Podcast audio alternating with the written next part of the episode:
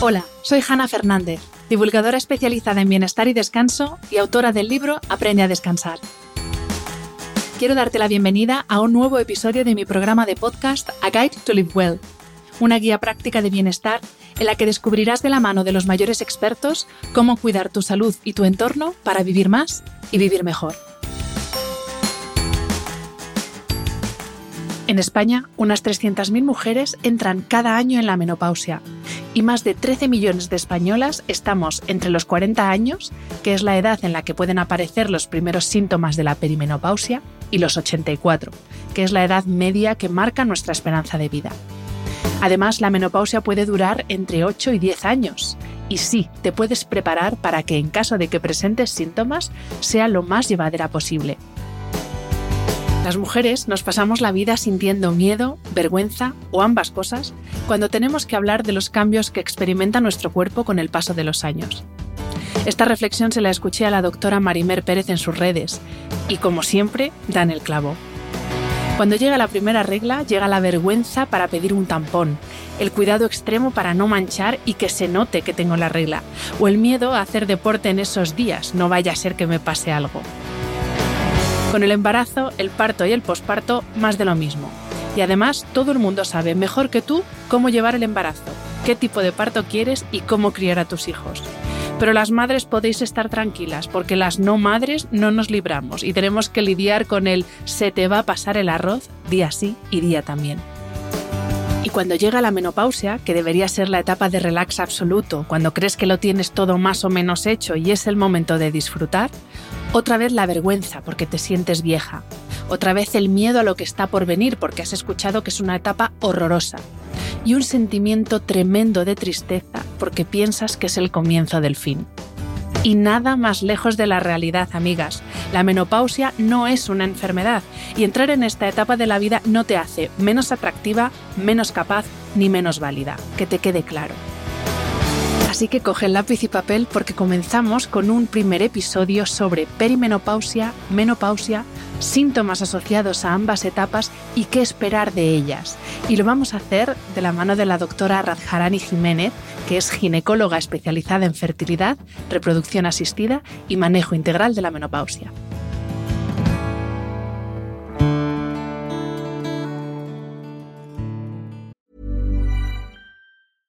I'm Sandra, and I'm just the professional your small business was looking for. But you didn't hire me because you didn't use LinkedIn jobs. LinkedIn has professionals you can't find anywhere else, including those who aren't actively looking for a new job but might be open to the perfect role, like me. In a given month, over 70% of LinkedIn users don't visit other leading job sites. So if you're not looking on LinkedIn, you'll miss out on great candidates like Sandra. Start hiring professionals like a professional. Post your free job on linkedin.com/people today.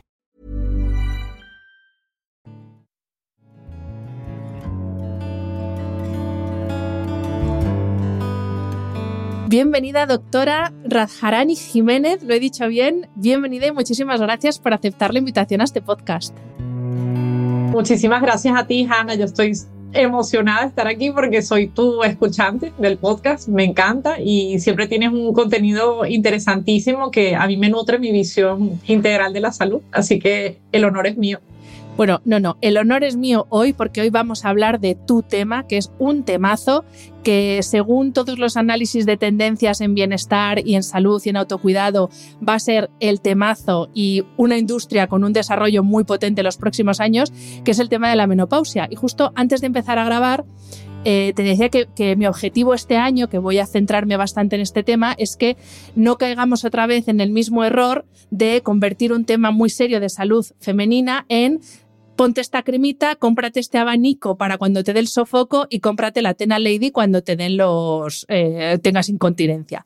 Entonces, eh, la idea de este primer episodio sobre menopausia en el podcast es que nos ayudes tú como experta en el tema a poner las bases y sobre todo a a, desmentir algunas ideas erróneas y también a quitar muchos miedos, porque yo también me estoy dando cuenta de que este es un tema que se está empezando a convertir como en el terror de, ay Dios mío, cuando llegue la menopausia.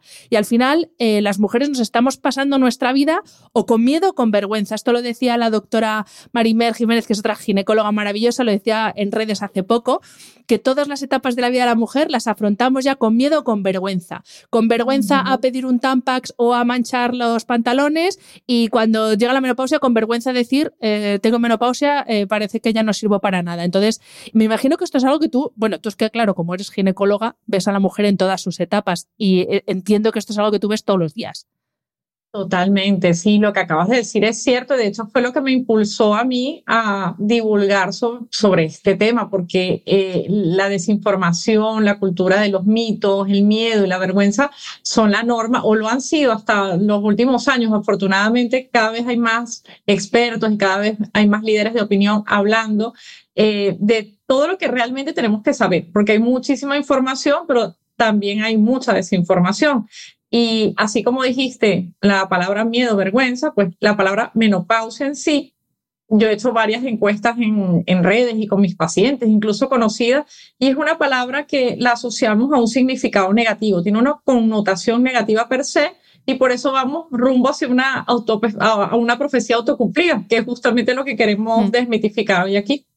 De hecho, fíjate, en, yo que me gusta mucho escuchar podcasts y leo muchas cosas, eh, sobre todo en Estados Unidos, Inglaterra, que van un poquito más adelantados que nosotros en temas de bienestar, y ya se empieza a hablar con esta idea que tú decías de de entenderlo como una etapa más y me gusta mucho un, juego de palabras que hacen que en castellano no queda tan bien, pero en vez de decir menopausia, en inglés menopause, ellos dicen new pause, como una nueva etapa, una nueva pausa, un nuevo momento en nuestra vida. Así que, eh, bueno, esa es la idea, afrontarlo como una etapa más, además una etapa que, eh, viendo la esperanza de vida que tenemos las mujeres, al menos en España, va a ser una etapa larga. Si es que la menopausia no termina, que es una de las cosas que te voy a preguntar. Pero antes de eso, eh, si te parece, vamos a empezar poniendo, en la medida de lo posible, un marco temporal a lo que es la perimenopausia y la menopausia, porque claro, no son lo mismo y la peri es como, hay un vacío de peri que significa como alrededor de, pero vete a saber esto que, que podemos concretar de alguna manera temporalmente.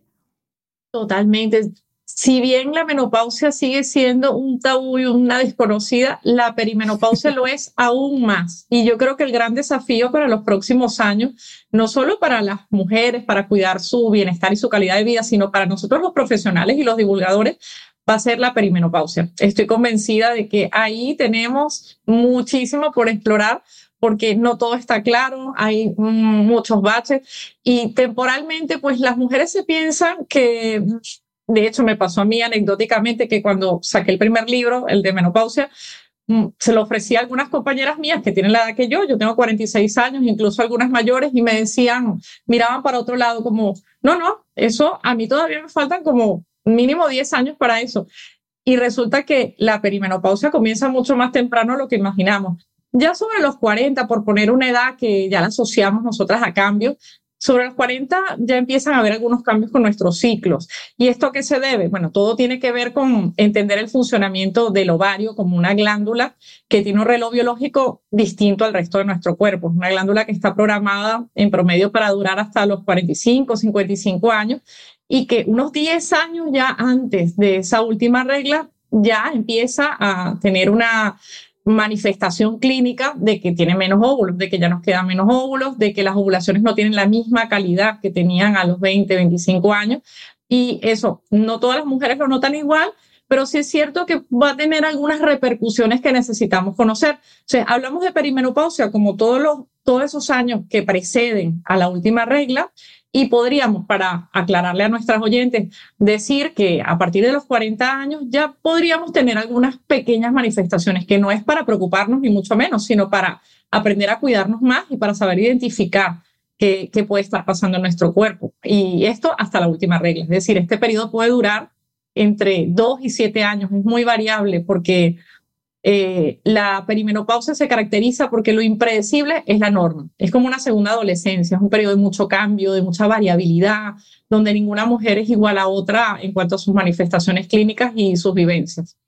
Y nos has dicho, perimenopausia puede durar entre 2 y 7 años. ¿Cuándo se entiende que comienza la menopausia y la edad media? Porque esto como cada mujer es un mundo, pero bueno, ¿a qué edad media eh, solemos entrar en menopausia las mujeres? Sí, la edad media ronda, es variable, pero ronda entre los 45 y 55 años. Nosotros tenemos un promedio aquí en España de 51,4 años, 51 años mm, en promedio, y es el mismo promedio de edad válido como para todos los países de Europa. Hay algunas diferencias genéticas, ¿no? Pero en general es eso, entre 51 y 52 años es la edad que la mayoría de nuestras pacientes presentan esa última regla. Cuando ocurre antes de los 45, entre 40 y 45, la llamamos menopausia temprana porque es un poquito antes de lo esperado y eso también tiene algunas cosas que debemos conocer. Y hablamos de lo que se llamaba menopausia precoz, que hoy en día el término correcto es insuficiencia ovárica prematura, porque lo que quiere decir es que nuestros ovarios dejan de trabajar antes de lo que les tocaba. Y esto sí tenemos que considerarlo, es muy importante sobre todo acudir al médico si ocurre antes de la fecha esperada. Si ocurre dentro del lapso esperado, pues también tenemos que acudir, pero mucho más cuando es una, una insuficiencia ovárica prematura o menopausia precoz. Y se entiende que eh, estamos en menopausia cuando ha transcurrido un año desde la última regla, ¿no? Sin ningún sangrado entre medias. Exactamente, es un diagnóstico muy teórico, ¿no? Ya veremos qué que tomar de ahí, que no. Hablamos de menopausia de una forma retrospectiva, cuando ya han pasado 12 meses sin ver regla. Y en realidad la menopausia es la última regla, no es más. Lo que pasa es que eh, solemos escuchar este término para todo lo que tiene que ver con los cambios hormonales que ocurren antes y después de, de, esa última regla, pero en realidad la menopausia sería un día, el día que tuviste la última regla, y muchas veces ni siquiera nos acordamos qué día fue. Bueno, eso fue por enero, por marzo, por allí. Y cuando han pasado los 12 meses, pues ya hemos llegado a la menopausia. Aún así, alguna paciente, un pequeño grupo de pacientes pueden llegar a tener alguna regla más después de esos 12 meses. Si hemos pasado de repente 7, 8 meses y no hemos tenido regla, a veces pasa que viene una regla más. Entonces ponemos el contador a cero y empezamos a contar otra vez hasta que pasen esos 12 meses para decir que ya estamos. Pero eso no significa que tenemos que esperarnos 12 meses para ir a buscar ayuda si algo nos está afectando nuestra calidad de vida. Y eso debe quedar muy claro, porque así como es una definición muy teórica, mmm, tampoco nos tenemos que, aguantar ni tenemos que esperar. Mm. Y eh, la menopausia en sí termina en algún momento, sobre todo pensando en aquellas mujeres que tengan una sintomatología eh, más aguda. Podemos decir que hay un momento también todo muy aproximado en que comienza, no sé, la postmenopausia o no sé si hay un término para definirlo. Sí, de, realmente se llama posmenopausia, ¿no? Y pasamos en posmenopausia hasta, hasta el último día de vida. Lo que menopausia desde el punto de vista de síntomas, de, de tener mmm, cambios clínicos que nos afecten, pues se clasifica en varios periodos. Entonces vamos a tener esa posmenopausia temprana, que son los primeros cuatro años, que ahí hay un, un periodo bien interesante porque es un momento donde tenemos que hacer mucha prevención y donde deberíamos sí o sí acudir a profesionales que nos ayuden a cuidar de nuestra calidad de vida y nuestra salud, sobre todo pensando en los años futuros, porque como tú bien dijiste, vamos a vivir muchos años después de esa última regla, nuestra esperanza de vida va subiendo, actualmente se sitúa sobre los 86 años en promedio y va a subir más con todos los tratamientos que estamos haciendo para mejorar mm, eh, la, esa, esa misma esperanza de vida. Entonces, mmm, pasaríamos desde que ocurre la última regla hasta todos esos años por delante, que casi media vida, en eh, posmenopausia, que no significa que, bueno, que siempre tengamos que recordar la menopausia. La menopausia es algo teórico, es esa última regla y después de allí empieza una etapa de reinvención, una etapa que deberíamos vivir con plenitud. Y eh, además de esa sintomatología de la que vamos a hablar ahora a largo entendido, por lo menos de los síntomas eh, más habituales, eh, ¿cómo podemos saber o existe algún marcador en analítica que nos dé información y nos diga si esta mujer ya está en menopausia o todo esto es también muy aproximado? Sí, hay, hay unos valores, unas determinaciones que podemos ver en una analítica de sangre hormonal donde ya podemos apreciar que ese ovario ha dejado de trabajar o que está a punto de dejar de trabajar. Normalmente hay una, una hormona que se llama FSH, que es la folícula, son las siglas en inglés de la folícula estimulante. Eh, todas las hormonas funcionan bajo un sistema de feedback, es decir, hay una que yo le digo que es como la jefa o el jefe, que estimula a un órgano determinado. Y esta jefa está en la hipófisis, la folícula estimulante, en una glándula que está en el cerebro, que va a decirle a los ovarios, por decirlo, explicarlo de una forma muy práctica, mira, ahora te toca trabajar, te toca ovular. El ovario va a responder a esta jefa, empieza a responder a partir de la primera regla que tenemos en la menarquia. Y así lo va a ir haciendo, menos que utilicemos anticonceptivos o estemos embarazadas o tengamos algún otro problema que, evite que, estos, que este feedback se produzca con normalidad y el ovario va a ir respondiendo. Cuando el ovario se está quedando sin óvulo, que ya se le está agotando su reserva, que yo digo que ya se va a jubilar, ya se va a descansar, pues casi no le hace caso a esa jefa. Entonces empieza la jefa a alterarse, empieza a gritar porque no le están haciendo caso. Y ese FSH empieza a subir, a subir, a subir, a subir. Y eso tiene que ver, tiene toda una serie de repercusiones porque se pierde ese equilibrio, esa orquesta armónica perfecta que veníamos teniendo de años anteriores no está tan armoniosa. Eso tiene una serie de implicaciones que ya veremos, como puede ser todos esos síntomas vasomotores y, otra serie de síntomas. Y, e incluso tendría que ver hasta con el apetito, esa pérdida del equilibrio. Y cuando la jefa definitivamente se ha quedado sin, sin óvulo, pues entonces el estradiol, que es el estrógeno principal que produce el ovario, baja. Entonces vamos a ver un estradiol bajo que puede estar incluso mm, que, que, no se pueda ni detectar, indetectable, se le dice, una FSH alta por encima de 40 y vamos a tener otros, otras hormonas que no se utilizan tanto desde el punto de vista diagnóstico de menopausia como son la hormona antimileriana, que tiene que ver con la cantidad de folículos que nos quedan en los ovarios. Entonces se dice que el ovario llega al fin de su vida útil cuando le quedan unos mil folículos. Nadie se ha puesto a contarlo, pero esto teóricamente son unos mil folículos, pero que no son funcionales, no son capaces de responder a ese estímulo de la FSH.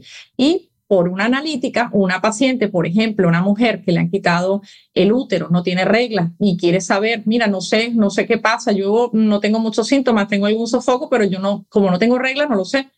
Puede tener una FSH alta, un estradiol bajo y una antimileriana, pues también prácticamente indetectable. Esos son eh, hormonas que nos pueden ayudar. Las hacemos de rutina si tenemos una duda diagnóstica o para una mujer que está en esa perimenopausia que también ya quiere saber. Lo que pasa es que las guías teóricas nos dicen que el diagnóstico se hace por clínica, por los 12 meses sin ver regla y también por la sintomatología de la mujer. Mm. Y antes de seguir hablando de hormonas, em, una de estas em, que no sé si es mito o no, Ana nos lo vas a desvelar tú, el tema del componente genético que tiene la menopausia, porque es muy común escuchar a las mujeres decir, pues mi madre la tuvo a tal edad y ya damos por hecho que nosotras la vamos a tener a esa edad. Entonces, hay componente genético en la menopausia y ¿es este componente genético más potente que el componente estilo de vida? Si es que el componente estilo de vida afecta a, la, a la llegada de la menopausia. Sí, sí que hay un componente genético, no es mito, y algunos autores han identificado que hasta un 60% se puede corresponder con la edad de la madre. Incluso hay algún estudio que refleja que un poquito más, porque han estudiado gemelas y han visto la edad de la madre y la edad a la que han tenido la menopausia, incluso mujeres que han tenido distintos estilos de vida, y el componente hereditario es bastante alto. Entonces, una forma fácil de predecir de alguna manera más o menos cuándo vamos a tener la menopausia es preguntar a qué edad la tuvo nuestra madre, ¿no? Que también es cierto que el estilo de vida juega un papel fundamental porque, ¿qué ocurre?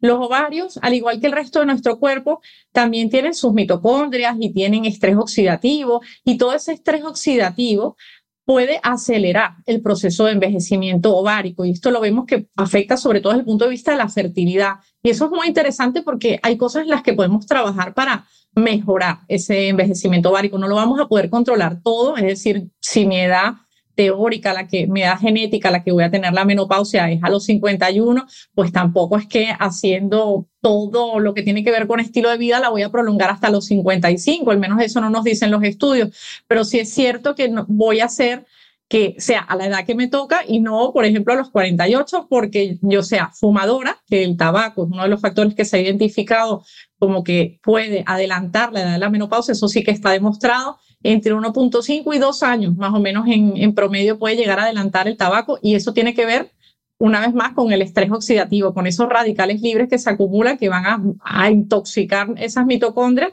y van a acelerar el proceso de destrucción, esa senescencia ovárica, envejecen al ovario mucho más rápidamente y eso tiene consecuencias para el resto del cuerpo. Entonces, adelantándonos aquí, pues una de las cosas que podemos hacer para tener una buena menopausia o una menopausia libre de problemas es dejar de fumar. Eso sí que está en nuestras manos. Luego hay otros factores de estilo de vida que también pueden influir. Y hay un estudio muy bonito que se hizo en Estados Unidos que todavía sigue en curso, es un estudio grandísimo desde el año 94, que es el estudio SWAN. Y aquí han estudiado poblaciones nativas de, por ejemplo, asiáticas, de japonesas, que siguen manteniendo sus costumbres, que viven en Los Ángeles y tienen un estilo de vida exactamente igual al que tendrían en Japón, de afroamericanas, de latinoamericanas, y han visto las diferencias que hay entre mujeres eh, la forma en que se vive la menopausia, los síntomas que presentan, la edad de aparición y hay diferencias eh, en, distintos grupos étnicos. O sea que esto es interesante porque también nos da una esperanza de que eh, mejorando nuestra alimentación, nuestro estilo de vida, pues obviamente la calidad, que esto ya lo intuimos, va, la calidad de vida futura va a ser muchísimo mejor y la manera en que se viva esa menopausia. Efectivamente, porque lo mismo alguna mujer que nos está escuchando dice, bueno, retrasarla, un, o sea, que la puedo adelantar un año y medio, dos años por malos hábitos, pues tampoco es tanto, pero claro, ya no es cuestión de cuándo llega, sino cómo llega. Y como vamos a ver después, el prepararnos antes sí que nos podemos preparar para que esos años de menopausia y esa sintomatología, sea la que sea la que tengamos, la llevemos lo mejor posible, porque ahí sí que podemos meter mano, entre comillas. Pero uh -huh. antes de, de, estos puntos de cómo nos podemos preparar, eh, vamos a hablar de hormonas. Vamos a hablar, en primer lugar, de las dos hormonas estrella de, del sistema reproductivo femenino, estrógenos y progesterona, para entender cuál es la función que tienen antes de la menopausia y qué es lo que sucede cuando llega la menopausia, que se van las dos al garete y se nos vuelve todo loco, básicamente, así mal, dicho mal y pronto. Exacto.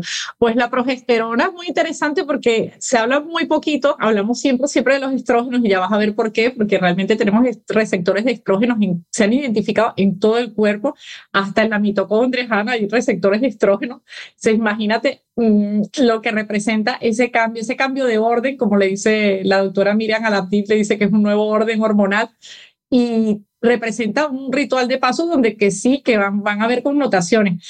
Sin embargo, la progesterona es la primera en irse de la fiesta. Y esta frase no es mía, yo todavía no recuerdo a quién se la escuché, pero me parece que es genial porque eso explicaría la mayoría de los síntomas que vamos teniendo en la perimenopausia y que la mayoría de las veces no entendemos por qué, ¿no?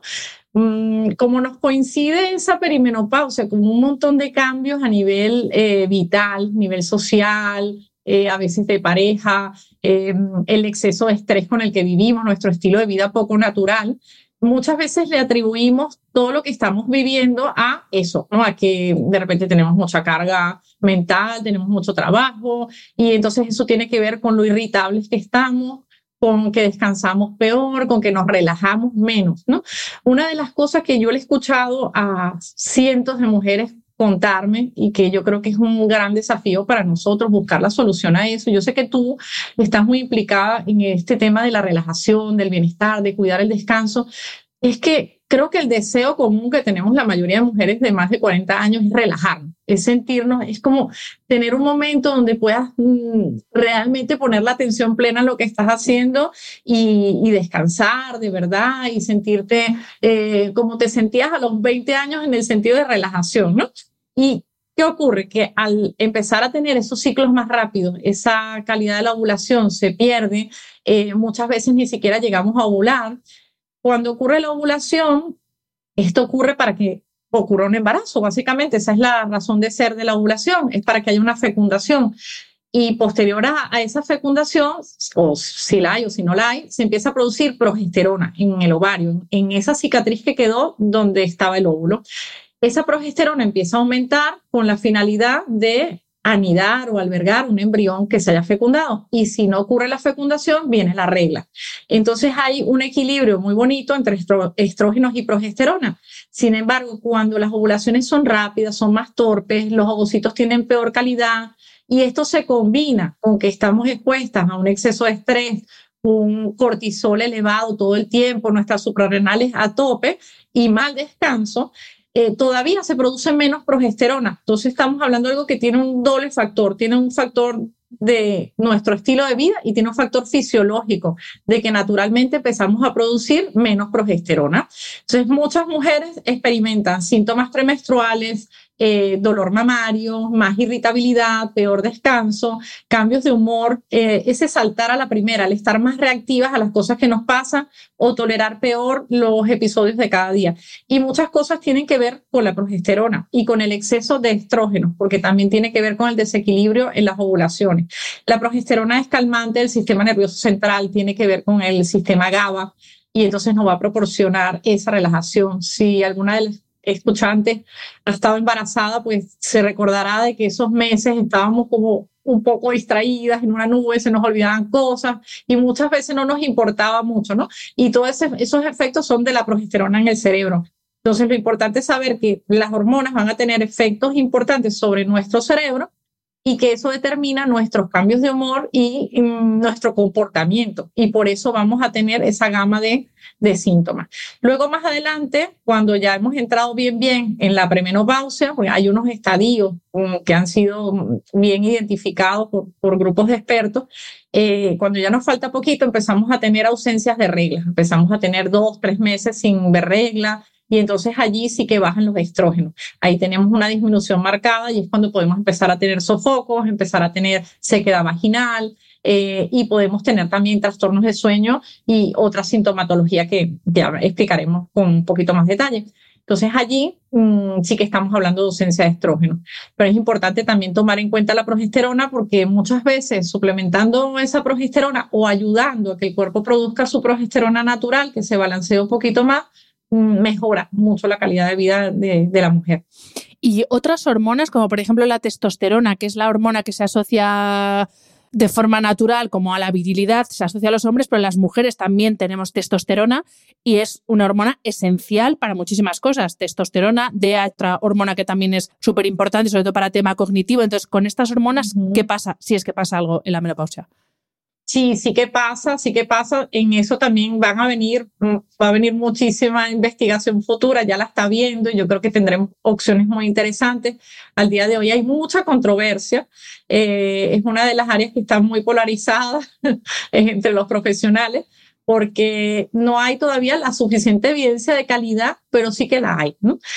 Entonces, la, la DEA, de en cuanto a la DEA que se produce en la suprarrenal, la de, hidroepiandrosterona, vamos a tener que hay muchos estudios que la relacionan con la longevidad y que la relacionan también con todo lo que tiene que ver con eh, la vitalidad, el deseo sexual, ese impulso que muchas mujeres refieren que se va perdiendo, porque es un precursor hormonal. Eso es como la mamá de las hormonas, que les digo yo. De ahí se fabrican nuestras propias hormonas. Entonces, muchos expertos optan por suplementar la DEA vía oral en pequeñas cantidades para ayudar a que esa misma paciente pueda fabricar, esa mujer va, a ir fabricando sus propias hormonas en las cantidades que lo necesita. De esto nos falta un poquito más de evidencia científica, pero todo apunta a que la vamos a ir utilizando cada vez más. De hecho, sí que tenemos, disponemos de un preparado oficial avalado por, por muchos estudios en nuestro país, que es de DEA, pero es DEA vía vaginal y esta se utiliza para todo lo que tiene que ver con el síndrome geniturinario de, de la, o sea, todo lo que es la sequedad vaginal, síndrome geniturinario de la menopausia, es el nombre que se le da.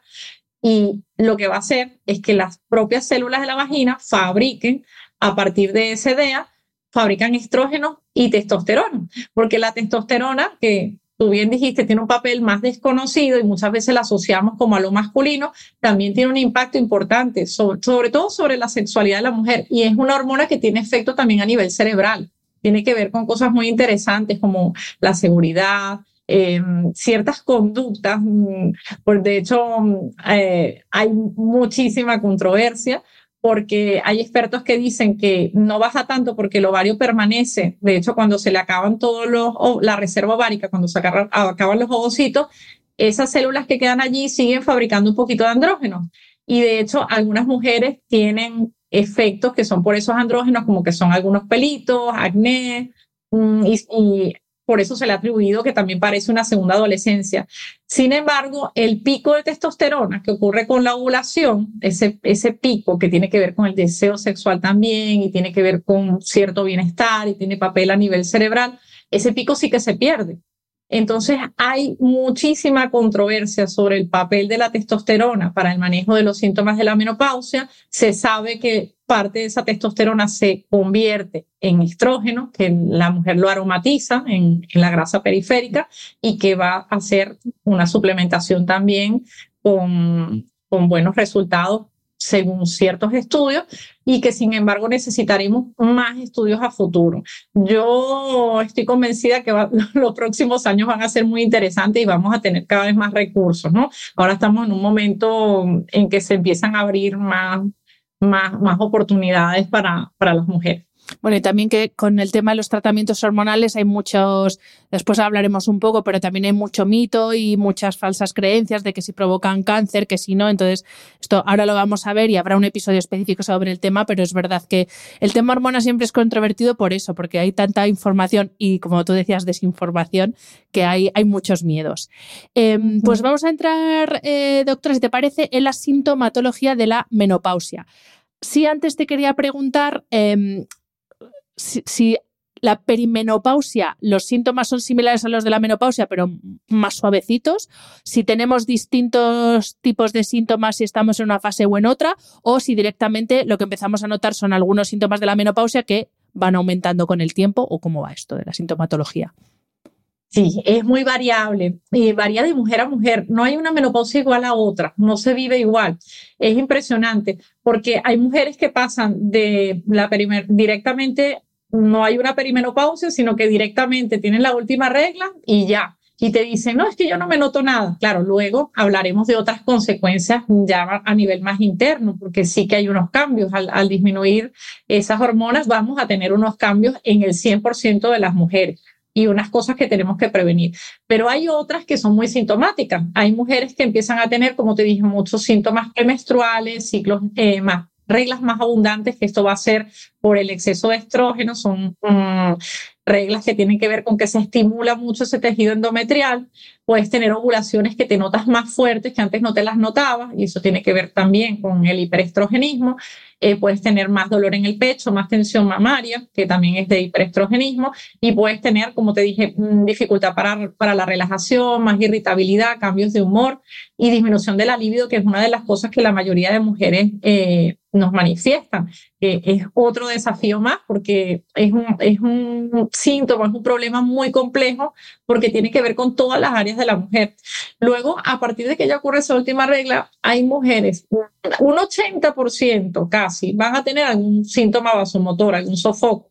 Es el síntoma más frecuente, el, más conocido y engloba a una serie de, de problemas, le digo yo, eh, que tiene que ver con el sistema nervioso central. Y eso tiene que ver porque los estrógenos actúan sobre nuestro cerebro. Sobre, hay, hay receptores estrógenos en todas las partes del cerebro, el hipotálamo, el, el mesencéfalo, en todas partes. Eh, tiene que ver con la corteza prefrontal también, o sea, que tiene que ver con nuestras funciones ejecutivas, em, la amígdala.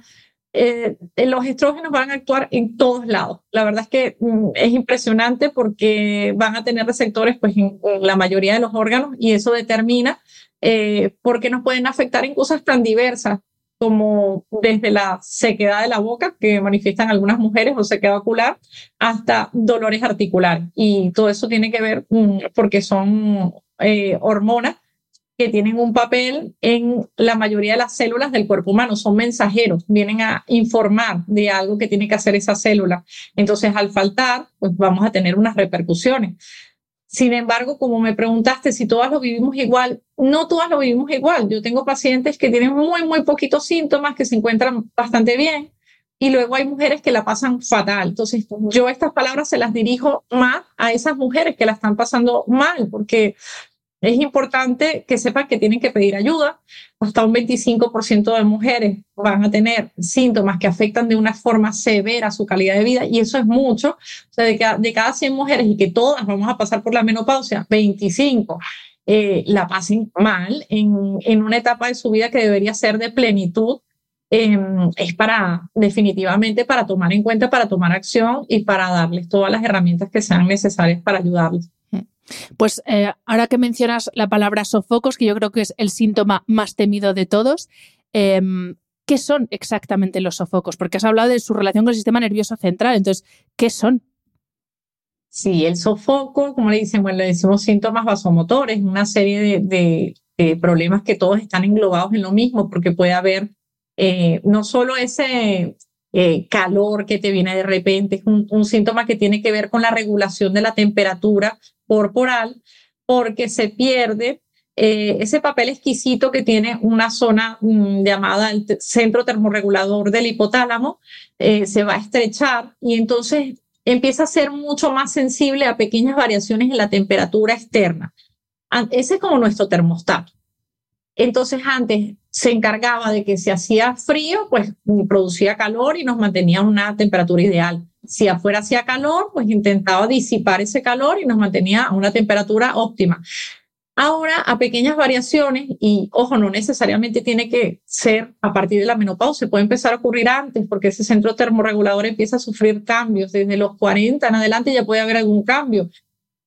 Sube un grado y de repente mm, te sientes que no puedes controlar esa temperatura, sube muchísimo la temperatura corporal, esto se inicia en el centro del pecho, es más del tercio superior del cuerpo, y viene un calor exagerado que te puede poner incluso la cara roja, te puede dar sudoración, puedes tener palpitaciones en el momento, porque está relacionado también con el sistema nervioso eh, autonómico. Entonces, allí hay una doble vertiente, hay un papel de los estrógenos, pero también un papel del sistema nervioso central. Entonces, mm, más que nada, esto lo explico porque puede estar influido muchísimo por cosas que nos pasen afuera, por el estrés, por la vergüenza, por de repente que vamos apuradas, vamos aceleradas y tenemos mil cosas que hacer. Y todo esto podría desencadenar esa respuesta. Y es importante para saber cómo lo podemos manejar, ¿no? Sí que tiene mucho que ver con el déficit hormonal, pero los investigadores han encontrado que es un síntoma muy, muy, muy complejo, donde también están involucradas unas neuronas. De hecho, ahorita hay fármacos que tienen que ver, que no son hormonales y que tienen que ver con regular esas neuronas y que también tiene que ver con calmar el sistema nervioso central. Entonces, tú que hablas mucho de, de, nuestro estilo de vida, de que siempre vamos con el simpático acelerado y el parasimpático más bien un poco dormido, ayuda mucho todo lo que tiene que ver con ayudar al, nervio vago a estimularse, a calmar ese sistema nervioso central para mm, evitar los efectos de estos, de estos, estos temidos sofocos, que, como te digo, son muy frecuentes. Hasta un 85, 80, 85% de mujeres va a referir a alguno. No todas lo van a tener en grado severo, pero sí se sabe cosas muy, muy interesantes sobre los sofocos que van saliendo a la luz, como que, por ejemplo, tienen, relación con el riesgo cardiovascular, por ejemplo, que esto es importante.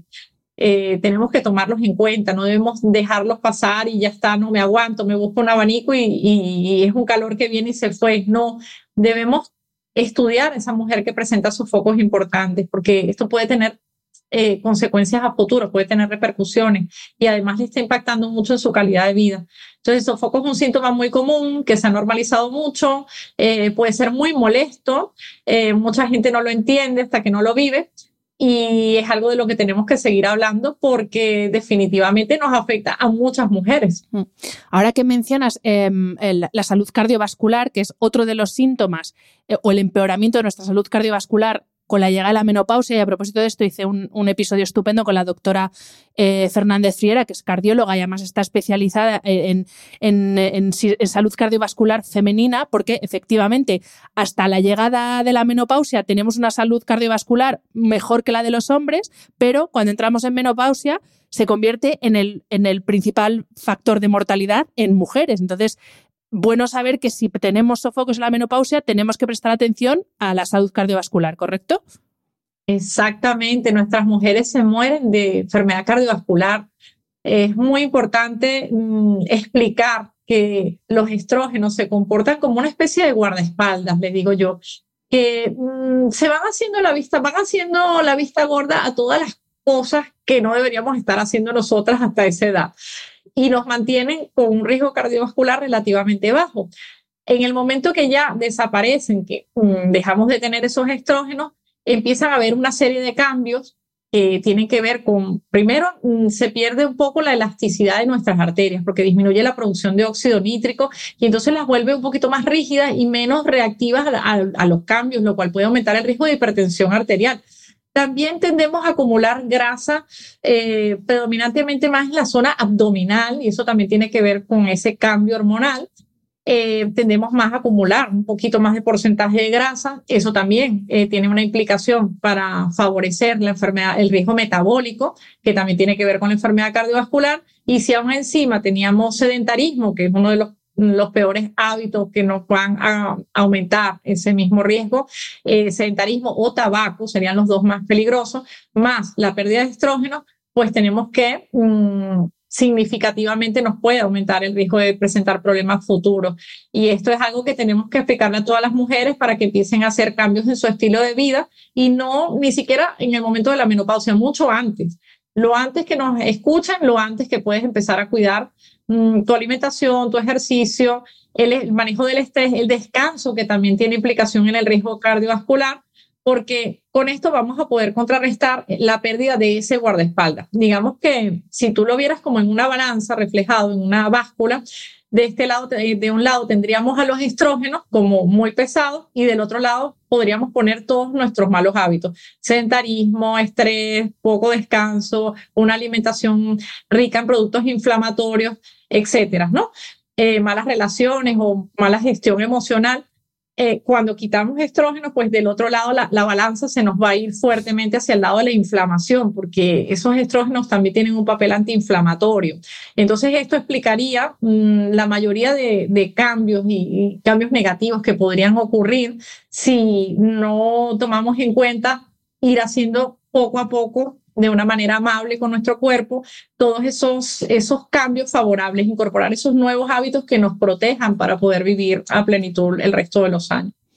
Precisamente con esos hábitos es con los que podemos prepararnos para otro tipo de síntomas que son los de la, digamos, la recomposición corporal, ¿no? Antes nos decías, eh, la grasa se redistribuye y ahora ya no la tenemos en las caderas, sino que de repente se coloca en, la cintura, pero no solo eso, que ya de por sí es grave, sino que además eh, tenemos mucha más dificultad para generar músculo y encima empeora la calidad de nuestros huesos. Entonces es como ya el combo perfecto para tener una debilidad estructural, por así decir, tremenda, y esto sí que lo podemos preparar o, sí, preparar con anterioridad. Sí, mm, totalmente. Hay, quien dice que prepararnos para la menopausia es innecesario, que puede producir una ansiedad anticipatoria. Yo mm, estoy totalmente de acuerdo que sí, que sí deberíamos prepararnos. Por, prepararnos no significa estar allí a la expectativa, como te digo, haciendo una, una profecía de que nos va a pasar de todo, ¿no? Sino es mirar con conciencia la clase de futuro que queremos vivir, el tipo de longevidad que queremos transitar, eh, porque si bien es cierto que dijimos, tenemos una esperanza de vida muy larga, los últimos 10, 20 años de nuestras mujeres tienden a estar repletos de enfermedades de todo tipo y eso lo dicen las estadísticas. Hay un, índice muy alto tanto de enfermedad cardiovascular como metabólica, como obesidad que acabas de decir, como fracturas por fragilidad. Y eso tiene que ver justamente con esa poca prevención que hacemos, con que la medicina pues tiene que vivir un cambio de paradigma y tendríamos que trabajar más desde la prevención y desde temprano, que la mujer desde de las niñas de pequeña ya sepa qué etapas va a vivir, que para qué sirven sus ovarios, para qué sirven sus estrógenos y poder transitar esas etapas mm, con plenitud, porque la masa muscular se tiene que empezar a construir desde la, desde, bueno, desde la niñez, pero en la adolescencia es un momento muy interesante, porque justamente en la adolescencia necesitamos impacto para que esos huesos alcancen su pico de masa ósea y para que tengamos el, el pico al que estamos genéticamente destinadas. Y esto muchas veces se ignora, muchas veces las niñas no practican ejercicios fuertes porque sigue habiendo un poquito de tabú, no hacen cosas con impacto y a lo largo de la vida pues nos vamos descuidando. Tú piensas que hay, según un informe que acaban de publicar hace poco, eh, hasta el 40, 45% de, de la población es sedentaria. Con todo lo que divulgamos, a mí me parece una barbaridad. Y la mayoría de mis pacientes, de cada 10, te puedo decir que 8 no están haciendo ejercicio de fuerza, a pesar de lo mucho que nos achacamos con este tema, de lo mucho que se habla. ¿En qué impacta esto? En que ya naturalmente a partir de los 35 años vamos a tener la tendencia a una sarcopenia, es decir, a ir perdiendo masa muscular en todos, hombres y mujeres. Esto ya no es, mm, digamos, ligado a la, a la menopausia, sino que es algo natural del ser humano. Si no hacemos ejercicios que tengan eh, impacto sobre esa masa, que estimulen esa fibra muscular y que la pongan a trabajar. Y eso a la vez va a repercutir sobre el hueso, porque si no tenemos esa presión del músculo sobre el hueso, esa tensión que es la que la va a estimular a formar hueso nuevo, una vez disminuyen los estrógenos, también vamos a tener eh, una tendencia de esa balanza a inclinarse hacia la destrucción ósea.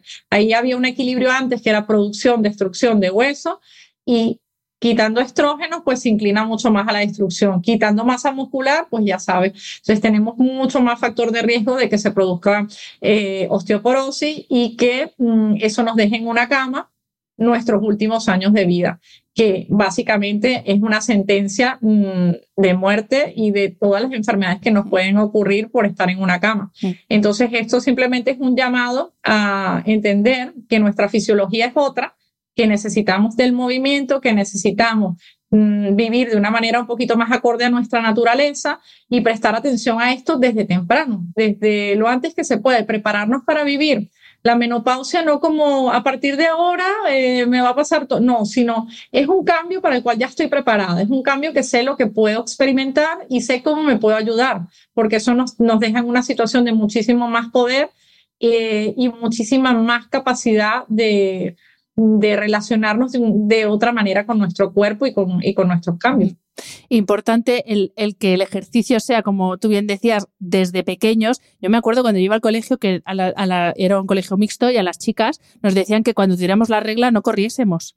fíjate, y, no soy tan mayor, o sea que de esto no hace tanto. Sí, sí, es que esto todavía, está en el ambiente, no, es, no, es tan, no es una cosa tan... es impresionante, pero todavía muchas chicas piensan que no pueden hacer cosas bruscas. Las mujeres cuando yo les digo ejercicio de impacto arrugan la cara y dicen, esta doctora está loca, yo voy a otra porque me está mandando a hacer mm. algo de impacto, impacto es malo, impacto me voy a romper, ¿no? y que además el, contrario. el construir músculo, hay una frase, tampoco, no recuerdo de quién es, pero que me parece maravillosa, que es que el músculo es el eh, mayor órgano endocrino que tenemos el endocrino es relativo a las hormonas. Entonces, tanto que hablamos de desequilibrios hormonales, desajustes hormonales, tacata, tacata, pues si tenemos una herramienta natural que es el músculo, no esperemos a que nos falte la primera regla para ponernos a hacer ejercicio y porque lo que tú dices, el ejercicio ya no solo nos ayuda, bueno, el ejercicio nos ayuda a destruir fibras que el sueño y el descanso hacen que se construyan en músculo. Esto, para ser precisos, el proceso es este. El ejercicio destruye la fibra y el sueño y el descanso construye el músculo. Y aparte, como tú eh, decías, efectivamente el impacto es lo que hace que los huesos se fortalezcan. Entonces, esto, bueno, es, yo es una cosa que lo predico a todas horas, por todas partes, el hacer ejercicio, he hecho deporte toda mi vida y además deportes de mucho impacto tiene sus problemillas y es que de vez en cuando tienes lesiones un poco así, pero esto tiene que ser un, o sea, no, podemos decir que sea más importante que otros hábitos, pero para prepararnos para esta etapa de la vida, eh, el ejercicio de fuerza y con impacto es indispensable y también habrá episodio específico de esto.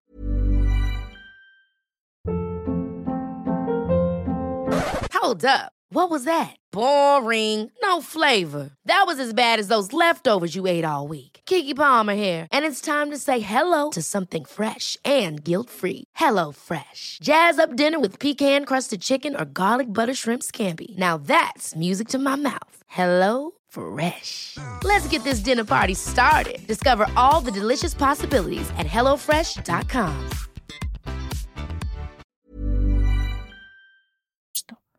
es muy importante. Yo veo pacientes de 60 años que no se pueden subir a la, a la camilla de exploración.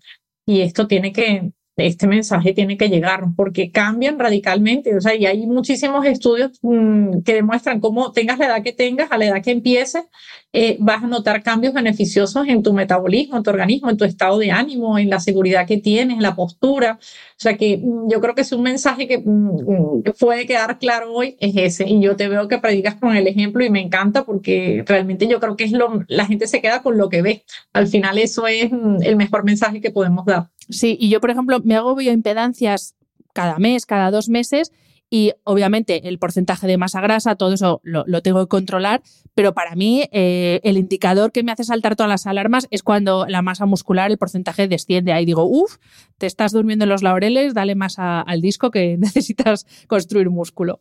Exacto, y no dormirnos en los laureles, que esa es otra, es muy, muy interesante eso, porque muchas veces la gente se deja porque tenemos esa creencia de, bueno, es que me hago mayor, ya no hay mucho que hacer. No, no, no, no, no, no es la edad solo. O sea, la edad, la edad cronológica es una cosa, pero tu edad metabólica, tu edad biológica la puedes mejorar muchísimo con tus hábitos y, en eso tenemos pruebas cada día con, las personas que vemos y con los estudios que se publican. Doctora, otro de los síntomas es eh, la sequedad. Es verdad que desde cierta industria parece que se quedan solo en la parte más estética, cosmética, y parece que solo se nos seca la piel y que con dos o tres cremitas y un serum eh, tiramos, pero el problema serio es otro tipo de sequedad en las mucosas que tenemos en el organismo. Siempre hablamos de sequedad vaginal, que parece que es como la más común, pero yo, por ejemplo, eh, mi madre, lo has mencionado tú antes, la sequedad de la boca, mi madre ha tenido sequedad en la boca y en los ojos, pero era una tortura pero una tortura para ella porque es tos permanente y irritación en los ojos permanente. Entonces, entiendo que esto también lo produce em, esos cambios hormonales, pero sobre todo la, pregunta es, eh, ¿hay forma de sobrellevar esto que sí que afecta la calidad de vida, de verdad? Claro, sí, la sequedad de la mayoría de las mucosas tiene que ver eso con el efecto de los estrógenos. Los estrógenos tienen receptores en piel y en mucosas, ¿no? Sobre todo en la vagina, que yo digo que es el alimento de la vagina, es, el órgano mm, que predominantemente mm, va a sufrir más con el paso del tiempo por la falta de estrógeno, porque es algo progresivo. En las demás mucosas, pues mucha gente no sabe qué es lo que está pasando. Muchas veces van al oftalmólogo y no entienden muy bien qué les, qué les pasa, pero la sequedad ocular es bastante frecuente. En la boca también puede haber eh, cosas más raras como síndrome de boca ardiente, que es una cosa bastante curiosa, pero le pasa a muy poquitas mujeres afortunadamente. Para estas mucosas, pues lo que más se recomienda es ayudarse de una manera mm, integral. Yo siempre digo que todos los, así como tú dijiste, el músculo se construye, claro, en ese entrenamiento invisible que es cuando estamos descansando, todos los hábitos van a terminar ayudando porque tanto la hidratación, que recibamos la hidratación de beber agua, de beber líquidos, de alimentos que nos ayuden a mantener eh, la balanza hacia la antiinflamación, ¿no? alimentos, una nutrición antiinflamatoria, comer suficientes grasas buenas también. Y también se pueden hacer tratamientos, estos tratamientos reponedores con ácido hialurónico, con distintos tipos de, de sustancias hidratantes o emolientes y además, bueno, en la vagina ya tenemos un compendio completo de opciones de tratamiento, pero para el resto de las mucosas del cuerpo se puede utilizar los omegas, los ácidos omegas, sobre todo los omega 7. el espino amarillo es un suplemento que utilizamos bastante, que tiene una buena respuesta. Es un poquito alta la dosis que hay que utilizar, porque al principio utilizamos cuatro, cuatro mm, perlas o cápsulas durante el primer mes y luego ya lo bajamos a dos de mantenimiento. Pero muchas mujeres refieren que que hay una evidencia débil, muchas mujeres refieren que mejora en conjunto con el resto de, la, de las estrategias, ¿no? Se pueden utilizar mm, gotas de ácido hialurónico, siempre para ayudar eh, en conjunto con su oftalmólogo, porque recordemos que la vista también la tenemos que ir chequeando y, y tenemos que hacer también prevención de, de, algunos problemas visuales que pueden surgir con el paso del tiempo, que son, son naturales. Otro de los síntomas, no quiero decir síntoma estrella, pero bueno, para que nos entendamos de los síntomas eh, más habituales, es la incontinencia urinaria. Y te quería preguntar si hay, además de una causa anatómica, por así decir, que puede ser debilitamiento de eh, suelo pélvico por diversas causas, si también esos cambios hormonales eh, influyen o desencadenan esta incontinencia, o es solamente un tema anatómico. Fíjate, la incontinencia no es un síntoma de menopausia, no es un problema asociado a la menopausia per se, ¿no? Por eso no pensemos de repente que, ah, tengo incontinencia, es que es de la menopausia. Hay muchísimas mujeres eh, de que después de la menopausia no tienen incontinencia urinaria. La incontinencia urinaria de esfuerzo se debe más que nada a una pérdida de, de el ángulo que, que sostiene, que guarda la vejiga con la uretra y eso tiene que ver muchas veces con una sobrecarga de, esa musculatura del suelo pélvico, que el factor más importante son los embarazos, incluso más que los partos, el embarazo en sí. Es una de las cosas que más debilita porque es un peso que ha estado allí durante 40 semanas en promedio y que puede debilitar esa musculatura y provocar cambios a la larga. Luego el parto, si han sido partos traumáticos, partos con instrumentales, con forceps o bebés muy grandes que a veces paren bebés de 4 kilos y medio, pues todo eso condiciona que en, un futuro tengamos incontinencia. Y además la, la tos crónica, por ejemplo, mujeres fumadoras, sobrepeso también, el sobrepeso, mm, todo ese peso sobre sobre la musculatura del suelo pélvico, estreñimiento o algunos malos hábitos como empujar, empujar cuando se va a orinar. A veces estamos tan apuradas que la gente tienden a, querer empujar para vaciar rápido la vejiga, pues no es, importante también relajarse en ese momento, aunque sea tomarse sus minutitos para ir tranquilamente al lavabo. Todas estas cosas acumuladas en el tiempo, más que se pierde, sí que hay algo que podría reforzar lo propio de la menopausia, que es que se pierde hasta un 30% de la producción de colágeno los primeros dos años después de la menopausia, que esto es importante, entonces esto sí podría debilitar un poquito más esa musculatura, sobre todo si ya estaba debilitada esa fascia, esos componentes anatómicos del suelo pélvico. Hay otra cosa que se llama urgencia miccional, que es distinta, que es porque hay una hiperestimulación de la vejiga, como que esa es la típica mujer que está durmiendo y se despierta corriendo al lavabo porque si no se hace pipí. Esa es una urgencia miccional. Entonces, para diferenciarlas, hay unos estudios que se pueden hacer que eh, miramos las capacidades de la vejiga y todo esto. Hay especialistas que se dedican específicamente al tema de, de solucionar la incontinencia urinaria. Y hay soluciones.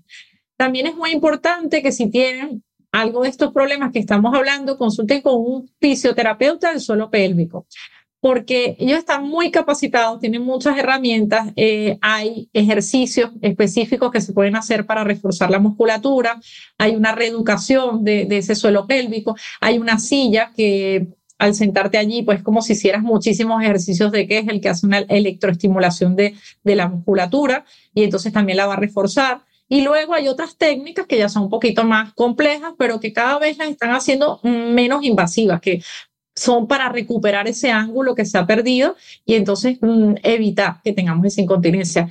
Yo he visto muchas mujeres jóvenes de 50, 50 y poco, ya con, con y resignadas. Eh, esto es un síntoma, es un problema que afecta mucho la calidad de vida de la mujer, le afecta su vida sexual, no quieren tener relaciones porque se les escapa el pipi, eh, muchas veces no lo consultan por vergüenza y muchas veces porque piensan que no tiene solución. Entonces el mensaje es, la incontinencia urinaria no es normal, no es normal que te hagas pipí ni siquiera un poquito. Eh, ve a un ginecólogo o urólogo especializado en el suelo pélvico o a un fisioterapeuta, porque vas a tener mejoría seguro y te van a plantear opciones y tú vas a decidir con cuál te quieres quedar. Um, y ojo, no, esto ya sí que no solamente es para mujeres de a partir de 40, porque también hay muchos casos de mujeres deportistas con ese deporte que hablábamos de alta intensidad. Yo lo he visto, por ejemplo, en CrossFit, eh, que si ese suelo pélvico no está bien trabajado, y en internet se pueden ver muchos vídeos de competidoras que en el momento de competición con los máximos pesos eh, se hacen pis mm. literalmente mientras que están compitiendo. O sea que esto no es una cuestión de más o menos edad, hay muchas causas que pueden provocar esta, esta pérdida de estas pérdidas. O sea que, ojo, no, no lo dejemos pasar. Exacto. Em, y para terminar con los síntomas, hay más cosas, pero bueno, para terminar, digamos, con los síntomas físicos, eh, no podemos no hablar de la mala calidad del sueño y por qué de repente una mujer que ha dormido divinamente toda la vida como un lirón, llega a la menopausia y dice que está pasando, que no duermo. Entonces, ¿qué nos pasa aquí? Ana, este es de los más importantes y yo lo tenía en la cabeza y digo que no se nos pase porque es que es muy, muy importante. Piensa que las últimas estadísticas dicen que la mitad de las mujeres la mitad de las españolas después de la menopausia duermen mal, tienen problemas de insomnio. La mitad de las mujeres, con toda la repercusión que eso tiene en mm, nuestro desempeño profesional, eh, familiar, eh, nuestra vida, las cosas que hacemos que nos gustan, pues tenemos todas las consecuencias de no haber dormido, eh, peor voluntad, peor estado de ánimo, menos capacidad de afrontar las cosas, menos ilusión, ¿no? Menos ganas. Y aparte de eso, también es cierto que, bueno, eh, evidentemente hay un componente hormonal, pero también hay muchas mujeres que ya venían arrastrando problemas de sueño que con el cambio de la menopausia se cronifica. Eh, pues ese cambio de sueño previo podría tener múltiples causas, ¿no? De esto tú lo sabes muy bien, lo manejas muy, muy bien. Eh, todo lo que tiene que ver con trastornos de ansiedad, eh, síndrome de burnout, exceso de trabajo, exceso de exposición a pantallas, malas rutinas, eh, sedentarismo, etcétera, etcétera, o alimentación, que justo cuando ocurre ese cambio, pues ya la mujer viene acostumbrada a dormir mal, pues entonces se hace peor. Y esto les afecta muchísimo la calidad de vida porque el dormir mal podría aumentar el riesgo de, de casi que todos los problemas que podemos sufrir a la larga de Alzheimer, de problemas cardiovasculares, enfermedades metabólicas, eh, más inflamación, porque el sueño es antiinflamatorio, rendimos menos en, en, el entrenamiento también, por lo tanto formamos menos masa muscular, tendemos a acumular más grasa, comemos peor, tenemos menos autocontrol para los hábitos saludables que queremos implantar. Entonces, si cualquiera de las mujeres que nos esté escuchando, este es su problema, porque en la última encuesta que aplicó la Asociación Española para el Estudio de la Menopausia se vio que el insomnio estaba de primer síntoma, incluso por encima de los sofocos, con un 44%, si no me equivoco, eh, de prevalencia entre las mujeres después de la menopausia. Eso es muy, muy alto. Si tú nos estás escuchando y no duermes, eh, prioriza ese, ese problema. Prioriza empezar por allí, porque ya sabemos que a lo mejor hay muchas cosas y, lo importante es no agobiarnos y no mm, tratar de abarcarlas todas al mismo tiempo. Yo creo que el sueño es un hábito madre y si comenzamos por allí, muchísimas cosas van a empezar a mejorar automáticamente. Eh, te vas a sentir muchísimo más dispuesta a querer hacer otras cosas por tu salud. Entonces, ¿por qué ocurre esto? Pues también tiene que ver con los estrógenos que tienen efectos sobre ciertas zonas eh, cerebrales que tienen que ver con el sueño. La progesterona también, como te decía, tiene impacto sobre el sistema GABA y va a haber un desequilibrio de los neurotransmisores eh, que también está relacionado con esos mismos receptores de estrógenos, ¿no? Al no haber la estimulación, entonces empieza a disminuir eh, serotonina, empieza a haber una, un aumento del tono adrenérgico y puede haber distintas formas de insomnio, o sea, puede haber un despertar nocturno que puede tener que ver de repente con ese sofoco que te despertó, te sudaste toda, eh, después te dio frío y luego no, no lograste volver a conciliar el sueño, o a veces tiene que ver con la inducción del sueño, también que no se logran dormir, eh, no logran encontrar ese estado de relajación o duermen poquitas horas y sienten que no descansan. Es la típica mujer que te dice, es que me levanto y me acuesto cansada y siento que no puedo más, ¿no? Estoy de mal humor, no puedo lidiar con las cosas que tengo.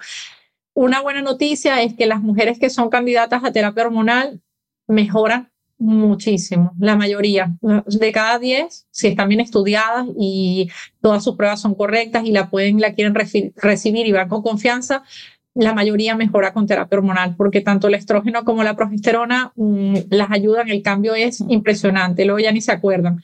Luego tenemos otros, otras sustancias que también nos pueden ayudar muchísimo para mujeres que no pueden recibir hormonas o no quieren, eh, tenemos eh, preparados desde la serotonina, a veces suplementamos también con melatonina, eh, tenemos otro tipo de compuestos también como los adaptógenos que también ayudan un poquito a bajar ese, ese tono adrenérgico y a regularnos un poquito, pero siempre, siempre, siempre recordar que eso es, como yo le digo, es una punta de la estrella, de toda la estrella de la salud. Todo lo demás, todos los hábitos que hacemos desde que nos levantamos hasta que nos acostamos van a tener gran impacto sobre el resultado. Entonces no podemos obviar que de nosotras depende un grandísimo porcentaje de que esas, de que esas terapias funcionen. Y a propósito del insomnio en mujer a partir de cierta edad, que esto es algo que como damos por hecho que las mujeres no roncamos. Mentira, las mujeres roncamos. Y es una de las cosas que se acentúa por la redistribución de la grasa corporal, porque además, bueno, si somos fumadoras, bueno, en fin, por un montón de, causas, eh, se provocan ronquidos y apneas obstructivas del sueño que nos impiden tener un sueño de calidad y a veces es, es más una cuestión mecánica la causa, que entonces, o sea, que, eso, que no lo dejemos pasar porque hay muchos casos de insomnio que se pueden solucionar, entre comillas, de una manera eh, fácil. Eh, ya sea pues eso, con esa suplementación de la que nos hablabas o, bueno, actuando sobre estos trastornos respiratorios del sueño, que tenemos varios episodios en el podcast sobre el tema. Vale, hemos ah. terminado con los síntomas físicos, doctora, pero ahí vamos con, no quiero decir lo más difícil, pero bueno, eh, algo muy complejo que son esos síntomas más de tipo emocional cognitivo. Hemos hablado al principio de los cambios bruscos de humor por esos cambios hormonales, hemos hablado también de la pérdida del deseo sexual, pero hay otra sintomatología, en este caso eh, las dificultades de concentración y cómo se ven afectadas otras capacidades ejecutivas cuando llega la menopausia y también fruto, entiendo, de estos cambios hormonales, ¿no? Exactamente, esa parte es la más compleja. Nuestro cerebro, eh, como es muy sensible a los estrógenos y entonces no es que hay un cerebro como tal de la mujer y un cerebro del hombre, sino un cerebro eh, cuyas estructuras responden a la hormona que esté allí, ¿no? Entonces, mm, el estrógeno pues le da cierta configuración a, a, esas zonas del cerebro y tiene que ver con eh, nuestro comportamiento, con nuestro estado de ánimo, con nuestras emociones, y por eso vemos que a lo largo de las etapas reproductivas de la mujer, de las etapas importantes de la mujer, como son la adolescencia, como puede ser en el embarazo, que hay tantos cambios también emocionales, en el posparto, que hay otro cambio hormonal brusco, vemos que eso tiene que ver con nuestro comportamiento, con nuestro estado de ánimo, con la tendencia a padecer de depresión o ansiedad, que sabemos que las mujeres somos más propensas a estos problemas de salud mental. Todo eso está relacionado con esos efectos. Entonces, al disminuir los estrógenos, ocurre algo que afecta a un porcentaje bien alto de mujeres, que es que disminuyen las endorfinas, disminuye la producción de endorfinas. Las endorfinas son esas hormonas que le llamamos de la felicidad. Al disminuir, muchas mujeres manifiestan que tienen como una tristeza, que no saben qué les pasa, que está todo bien, que no hay ningún cambio en su vida, pero mira, me encuentro triste, yo no sé qué me pasa, yo no era así, estoy como apagada, eh, estoy como desanimada. Y esto es bastante frecuente. ¿Y qué pasa con esa tristeza? Primero que no, no entiendes de dónde viene y segundo que te puede afectar en tus hábitos saludables que esto es una de las cosas que más me preocupa, porque muchas veces me dicen, es que no tengo ganas de entrenar, no tengo fuerza, me siento muy cansada y, y no tengo como eh, ese empuje que yo solía tener, no tengo ese entusiasmo, ¿no?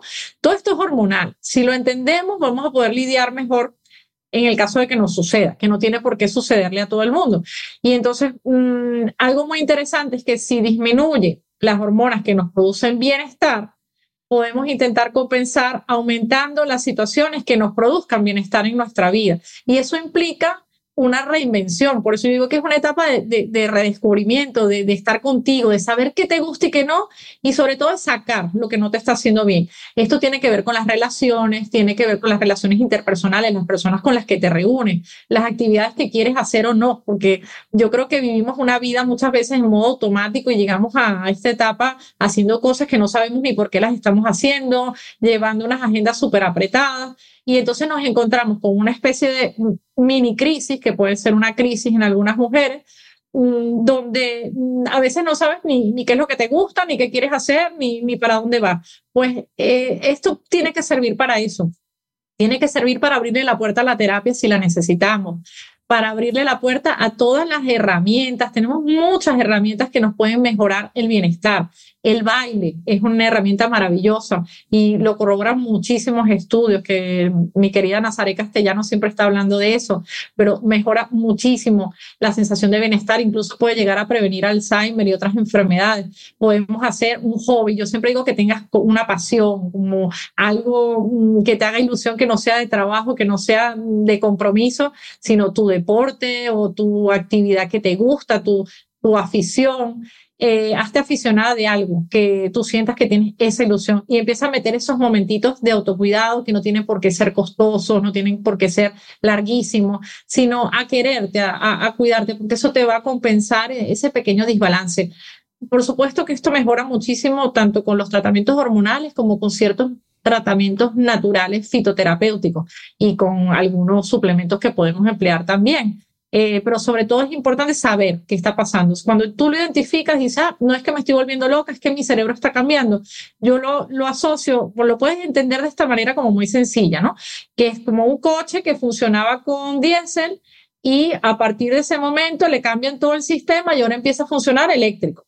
Y entonces hay ahí un cambio de sistema completo eh, y se tiene que adaptar. Entonces esos primeros meses, esos primeros, sobre todo dos, tres años, puede ocurrir como ciertos cortocircuitos en el sistema que nos lleven a nosotras a sentir eso que llaman niebla mental o brain fog, que es como unos olvidos, como una sensación de que se llegas a la nevera, ay, pero ¿qué vine a buscar? Ay, no sé, o estás haciendo algún trabajo que solías concentrarte súper bien y de repente sientes, eh, ay, es que me siento torpe, de repente no me concentro igual que antes. Eso preocupa mucho, le preocupa muchísimo a la mujer y a veces la lleva a consultar a un neurólogo, a un especialista pensando que tiene algo. Eso suele ser temporal. La mayoría de estudios, hay unos estudios muy interesantes sobre el cerebro y hormonas de Lisa Mosconi, que es una gran experta, habla de, que el cerebro tiene una disminución del consumo de energía, o sea, consume menos glucosa si ves las resonancias y los estudios que ella hace, comparativamente hay menos consumo de energía después de la menopausia. Entonces, esto tiene que ver con que esas mitocondrias que están dentro de las neuronas, que son las que producen la energía, también tienen receptores de estrógenos. Entonces, como que se apagaron un poquito. No nos asustemos porque no, ningún estudio, nadie ha demostrado que la mujer pierda facultades, pierda capacidad, no sea capaz de hacer todo lo que quiera después de la menopausia. Eso es falso. Al revés. Hay muchísimas mujeres que emprendieron negocios, que empezaron eh, proyectos, escribieron libros, eh, que han hecho descubrimientos y se han ganado premio Nobel o lo que sea después de la menopausia, incluso sin llevar ningún tratamiento hormonal, para que tampoco nos preocupemos por eso. Lo que es importante es identificar, esto puede pasar, esto es un cambio y voy a hacer todo lo que yo pueda para ayudarme y para no aumentar la inflamación, para no aumentar los riesgos de que esto más adelante me vaya a traer eh, otro tipo de enfermedades que no son mm, normales. Y hablemos de los tratamientos hormonales, porque se habla mucho de la terapia de reemplazo hormonal, se habla de hormonas bioidénticas, pero ¿Esto es que es un único tratamiento o hay distintos tipos de hormonas? Eh, administración en gel, administración en pellet, administración vía oral. O sea, ¿qué es esto del tratamiento hormonal? ¿Qué tipos de tratamientos tenemos a nuestra disposición? Bien, la terapia hormonal es un conjunto bastante variado de herramientas o de tratamientos que podemos utilizar para reponer eh, esas dosis de hormonas que ya se han dejado de producir. Entonces, antiguamente se le llamaba tratamiento, terapia de reemplazo hormonal sustitutivo o terapia hormonal de reemplazo. Ese nombre ya se ha mm, descartado y se utiliza solamente para las mujeres que tienen una menopausia precoz o insuficiencia ovárica prematura, porque a ellas sí que le estamos reponiendo algo, a ellas le estamos dando algo que deberían estar produciendo y en ellas está indicadísimo. Es muy importante que lo sepan porque ha demostrado que reduce la mortalidad por la mayoría de causas como enfermedad cardiovascular, Alzheimer y, mejora muchísimo su calidad de vida, ¿no? Eh, siempre que la puedan recibir. Luego tenemos eh, la terapia hormonal de la menopausia, que es el nombre con el que se le conoce, la terminología, donde vamos a tener un grupo de distintas combinaciones, distintas dosis, distintas formas de administración que pueden ir desde pastillas hasta cremas, óvulos, parches, anillos. Hay distintas maneras de presentación que deben ser adaptadas a cada mujer, a cada caso y a las indicaciones que pueda tener, ¿no? A su vez también tenemos, por ejemplo, la tibolona, tenemos otro tipo de, fármacos que se pueden utilizar también para, para eh, mejorar esos cambios hormonales que puedan ocurrir. Entonces, dentro de la terapia hormonal, pues digamos que hay unos criterios para poder establecer quién podría utilizarla y por qué, ¿no? No, la damos siempre, no la damos por prevenir, no la damos por prevención del envejecimiento, eso también eh, queda como establecido eh, según las sociedades médicas, y la damos siempre que haya, eh, sobre todo, afectación de la calidad de vida por síntomas vasomotores o por síndrome geniturinario de la menopausia o para prevención del riesgo de fractura. Esos serían los tres grandes grupos de indicaciones. Em, hay una controversia porque sí que hay una corriente que dice que la podríamos dar para prevenir ciertas enfermedades. Como sabemos que una vez que ocurre ese cambio hormonal va a aumentar tanto el riesgo de enfermedades metabólicas, cardíacas, eh, óseas, como otro tipo de alteraciones y se puede acelerar el envejecimiento. Entonces hay profesionales que dicen que sí, pero lo que está establecido es que tiene que haber una indicación. Lo que pasa es que normalmente la mayoría de mujeres tienen alguna indicación, entonces lo podemos consensuar con ellas. Lo que se prefiere actualmente es trabajar con terapias de bajas dosis, eh, lo más naturales posible, y ya contamos con hormonas muy parecidas o similares, son bioequivalentes a las que producimos en nuestros ovarios. ¿no? Esas son, las bioidénticas las que se llaman bioidénticas. Sí, lo que pasa es que ah. de bioidénticas hay eh, e, ese es un tema que ese sí es bastante complejo y controversial. De bioidénticas, hay unas bioidénticas de farmacia, que son las que las sociedades dicen como que son las bioidénticas recomendadas, porque han pasado por una serie de controles de calidad y están aprobadas por la Agencia Europea del Medicamento. Y luego tenemos las bioidénticas que, según el comunicado que emitió la AEN el año pasado, y que también eh, sociedades como la NAMS o sociedades como la Mundial de Menopausia mm, dicen que no están recomendadas. ¿Por qué? Porque todavía no es porque sea, es un tipo de terapia más, sino porque todavía faltarían más años de evidencia, sobre todo en seguridad y eficacia eh, a nivel cardiovascular y de mama. Yo he trabajado, yo personalmente he trabajado con esas hormonas bioidénticas, mi experiencia no fue mala, sin embargo, eh, las sociedades pues, nos dicen que todavía no están recomendadas y que necesitamos un poquito más de estudios para poderlas dar con seguridad, porque así como cuando compramos algo en la farmacia, eso ha pasado por un montonazo de controles de calidad, eh, sabemos que lo que tiene una pastilla es exactamente igual a la otra y hay un prospecto donde se engloban una serie de efectos secundarios, recomendaciones, etcétera, etcétera, pues las bioidénticas de fórmula magistral eh, no, no lo tienen, ¿no? están recomendadas por un profesional y están hechas, mm, en teoría están hechas a la medida de la paciente para las dosis que necesita. Entonces, con esto yo creo que pasará un poquito lo mismo que con la perimenopausia, vamos a tener cambios bien interesantes en los siguientes años. Eh, vamos a aclarar un poquito más porque lo que es más importante es que existan protocolos claros. ¿A quién le damos qué y por qué? Porque esto le va a dar a la paciente, le da mucha confianza, le da tranquilidad de saber qué esperar y al profesional también le da respaldo. Entonces, mm, sí que es importante que en un tema tan controversial como este, porque, ¿qué pasó, Hannah? Para hacerte el cuento corto, porque es una historia bastante larga.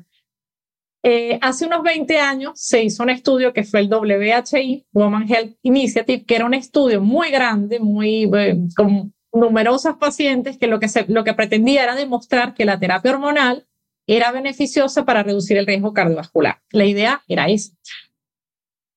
Dentro de ese estudio se metieron un grupo muy variado de mujeres, mujeres muy diversas, de distintas edades, muchos años después de la menopausia, eh, algunas tenían obesidad, algunos factores de riesgo, y se les dio una terapia hormonal específica que ya no la utilizamos prácticamente. Yo, por ejemplo, no la he utilizado jamás, que es el acetato de medroxiprogesterona, es un progestágeno, y estrógenos equinos conjugados, que básicamente son eh, estrógenos que provienen de una yegua, de orina de yegua preñada. Ese era lo, que se utilizaba en ese momento había un boom de terapia hormonal espectacular. Entonces, digamos que las mujeres lo tenían como más aceptado, más normalizado, especialmente en Estados Unidos, en Inglaterra, y se las recomendaban incluso unas a otras, hasta en el gimnasio, en el supermercado, porque mira, es que hay que tomar hormonas, porque es que si no, luego no somos femeninas y esto ya nos quita todo, ¿no? Una masificación de la terapia hormonal. Con este estudio, al incluir tantas pacientes tan diferentes, ocurrió que eh, hubo que pararlo, porque en uno de los brazos del estudio se determinó que había más riesgo de cáncer de mama. Esto saltó a la prensa sin ni siquiera pasar, ni siquiera por la comunidad médica. Fue como del laboratorio a las revistas, a los titulares internacionales de la mayoría de revistas importantes. Esto le llegó a las mujeres, esto fue una información bien alarmante. Las mujeres empezaron a sentir miedo, dejaron de recibir las terapias hormonales, las interrumpieron inmediatamente y los mismos médicos tenía miedo y preocupación de prescribirla porque digamos que lo último que nosotros queremos hacer es hacerle daño a nuestras pacientes. Pues a partir de allí vino, digamos, lo que yo llamo como la etapa del oscurantismo posterior al WI, donde se abandonaron a las mujeres, abandonamos a las mujeres básicamente. Solo algunos especialistas un poquito más mm, atrevidos, digamos, más innovadores, se se decidieron a seguir prescribiendo terapias hormonales, pero se prescribían un porcentaje muy bajito de pacientes. Y la menopausia, esto trajo como consecuencia algo muy importante que salió de la conversación. Pues mira, como no hay nada que hacer, chica, pues yo esto me lo aguanto. No hay mucho, vas al médico, no te dan nada, te dicen que te saques el abanico, que te aguantes y ya está. Y eso explica en qué situación estábamos nosotros hasta hace cinco años. Eh, no es mucho, es muy, la verdad es que es algo muy reciente. Hace unos cinco o siete años atrás salen nuevos análisis de ese estudio WI y se dan cuenta, mira, es que mm, eh, si analizamos bien, bien, bien los datos, vemos que las mujeres que solo recibían estrógenos, que no te, porque no tenían útero y no, no necesitaban el progestágeno, a estas mujeres no les dio cáncer de mama, más bien incluso salió que en algunos casos las protegió y a las que le dio un problema, un evento cardiovascular, muchas tenían obesidad, tenían más de 10 años de menopausia, eh, fumaban, eran obesas, etcétera, etcétera. Entonces, no es un estudio que lo podemos aplicar a las condiciones de hoy en día. Eh, la mayoría de expertos, las sociedades médicas así lo dicen, la terapia hormonal bien indicada tiene muchísimos más beneficios que riesgos. Y sabemos, incluso por un estudio reciente eh, de mucho prestigio, que puede llegar a prevenir hasta el 40% de la mortalidad, una paciente bien indicado. Entonces, es, obvio que tiene muchísimos más beneficios. El cáncer de mama, que es un asunto muy complejo, es multifactorial. La, mayoría de las mujeres le tenemos miedo porque es normal, le tenemos respeto, es algo por lo que nadie quiere pasar y el solo saber, el tener una etiqueta, una idea de que esto te va a causar un cáncer, es normal que lo rechace. Entonces nosotros tenemos un problema, lidiamos un problema de creencia y de una etiqueta que una vez que se colocó, eh, ha sido bien difícil de remover, eh, se, ha hecho un esfuerzo importante. Desde la ENSE emitió un documento que es el criterio de elegibilidad de la terapia hormonal para ayudarnos a nosotros los profesionales a tener como una especie de semáforo y saber en qué casos va bien, en qué casos no se puede utilizar, en qué casos el beneficio supera el riesgo o el riesgo supera el beneficio. Porque de esta manera podríamos favorecer de que los profesionales le pierdan el miedo, sobre todo los que no son especialistas en menopausia, que no están tan familiarizados, porque yo soy una convencida, y así lo explico aquí, de que la terapia hormonal en la mayoría de los casos sí que ayuda, sí que va fantástica, y que es cierto que tenemos todavía muchas cosas que mm, mejorar, investigar, pero tenemos preparados de mucha calidad, tanto de farmacia como, bueno, las fórmulas magistrales, pues tenemos ese pequeño inconveniente, pero yo sé que hay profesionales maravillosos que lo están haciendo muy bien y que sus pacientes están muy contentas. O sea que herramientas tenemos. Pues aclarado el miedo a la terapia hormonal, pero bueno, como digo, sí que habrá un episodio porque este tema sí que merece un episodio completo sobre, sobre él. Em, doctor, antes de, terminar la entrevista, em, o bueno, para terminar la entrevista, mejor dicho, te quería preguntar por un aspecto eh, precioso que del que tú hablas en, tu primer libro, porque tienes el primer libro que es el centrado en menopausia, que es Menopausia, tu nueva oportunidad, pero ahora además acabas de sacar otro libro que es el gran libro de la salud integral femenina. Pero en el primero haces especial hincapié en una parte súper importante de todos los seres humanos, pero también de las mujeres en menopausia, que es nuestra parte espiritual. Y cómo podemos trabajar esa parte espiritual que no tiene nada que ver con la religión, cuidado, eh, para aceptar esta nueva etapa. Y es, para mí es la parte más bonita del libro, toda la parte científica es genial, pero es la parte más bonita del libro porque es ese mensaje de vale, tú cambias, tu cuerpo cambia, tu cerebro cambia, pero eso no quiere decir que empeores sencillamente cambias. Entonces me gustaría que terminásemos esta entrevista con ese mensaje desde la experiencia que tú tienes cada día en consulta tratando mujeres eh, en menopausia. Exacto, es que yo creo que no solo en menopausia, sino en muchos aspectos de la vida estamos ante una crisis espiritual más, es como una pérdida de la dimensión espiritual, porque mm, hemos vivido, mm, yo creo que quizás un poco dormidas, un poco en automático, en ese modo automático que es, tengo que hacer, hacer, hacer, hacer, mm, lograr, llegar, hacer muchas cosas, ser productiva. Y de repente nos viene este cambio y nos coincide con, a veces con grandes cambios de la vida, como son hijos pequeños, adolescentes, o un trabajo que no nos gusta, o una crisis mm, de cualquier tipo, ¿no? Personal, eh, y nos desestabiliza un poco nuestras bases y mm, es un momento perfecto para redescubrir, para mm, ponernos en contacto con nosotras mismas, para establecer esa conexión y, saber qué es lo que queremos, qué es lo que de verdad queremos, cuál es nuestro para qué de vida, qué es lo que hace que nos levantemos cada mañana, qué es lo que nos ilusiona, qué, dónde queremos estar en 10, 15 años, 20 años, porque eso nos motiva muchísimo a, a tener algo por lo que cuidarnos, ¿no? algo que nos marque una dirección. Eh, y creo que en esto ayuda muchísimo todo el trabajo de desarrollo personal. Yo, por ejemplo, en mi caso personal ha, hecho una gran diferencia en mi vida y yo es algo que creo que le aconsejo a cualquier persona, el, leer, el informarse, el, el, hacer algún curso, el mejorar como seres humanos y sobre todo conocernos, ¿no? Porque cada uno de nosotros somos distintos y tenemos eh, intereses diferentes y todas tenemos fortalezas, todas tenemos algo que tenemos que mostrar al mundo, una voz. Y este, esta etapa yo le encuentro eh, una gran oportunidad, como es el libro, para poder empezar a cambiar creencias. Venimos arrastrando como muchos, nosotros estamos programados desde pequeños y tenemos unas creencias de cosas que vimos, así como vimos que la menopausia era una cosa terrible, lo escuchamos por ahí y se nos quedó, o que las hormonas dan cáncer y son malas y engordan y se nos quedó, o vimos que a esta edad se acaba la libido y se nos quedó. Y así vivimos. Entonces tenemos que mm, sentarnos, buscar un espacio, aunque sea unos minutos diarios, para entender de dónde vienen esas creencias que hemos adquirido y si realmente son ciertas, ¿no? Porque muchas veces no nos están ayudando en el camino que queremos transitar. Y cambiar unas creencias por otras es un proceso que, bueno, es relativamente largo, no es tan fácil, pero es posible. Y cambiando creencias, yo creo que podemos vivir muchísimo más plenas, podemos eh, hacer mejor uso de esta vida, esta experiencia terrenal que estamos viviendo, eh, cuidando de este cuerpo que es como nuestro caparazón que nos va a permitir podernos desarrollar. Eh, así que considero que la menopausia es una etapa perfecta para redescubrirnos, para reinventarnos, para enamorarnos de quién somos y para mm, cumplir con ese propósito que todas tenemos, así sea el propósito divertirnos cada día en nuestra vida, eh, dar lo que podemos, mm, contribuir o, crecer como ser humano, pero encontrarlo. Y me parece que, es un buen momento. Pues eh, doctora Radharani Jiménez, gracias infinitas, es un placer leerte, es un placer escucharte porque bueno, tienes una visión integral del ser humano, no ves úteros, en tu caso porque eres ginecóloga, sino que, que ves, eh, bueno, ves seres humanos eh, a los que hay que ayudar no solamente la parte física, que es muy importante, sino también es esa parte emocional, esa parte espiritual. Así que muchísimas gracias y enhorabuena por tus dos libros que son maravillosos. Muchas gracias.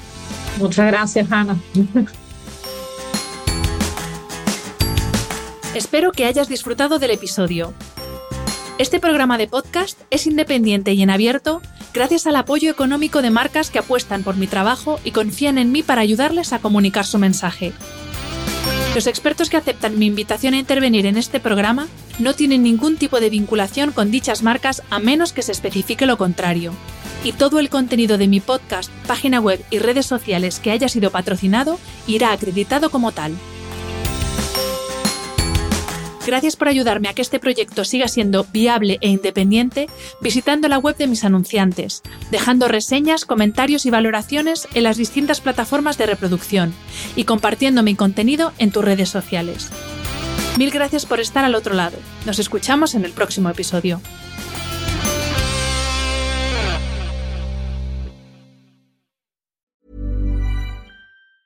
Ever catch yourself eating the same flavorless dinner three days in a row? Dreaming of something better? Well, HelloFresh is your guilt-free dream come true, baby. It's me, Gigi Palmer. Let's wake up those taste buds with hot, juicy pecan-crusted chicken or garlic butter shrimp scampi. Mm. Hello Fresh. Stop dreaming of all the delicious possibilities and dig in at HelloFresh.com. Let's get this dinner party started.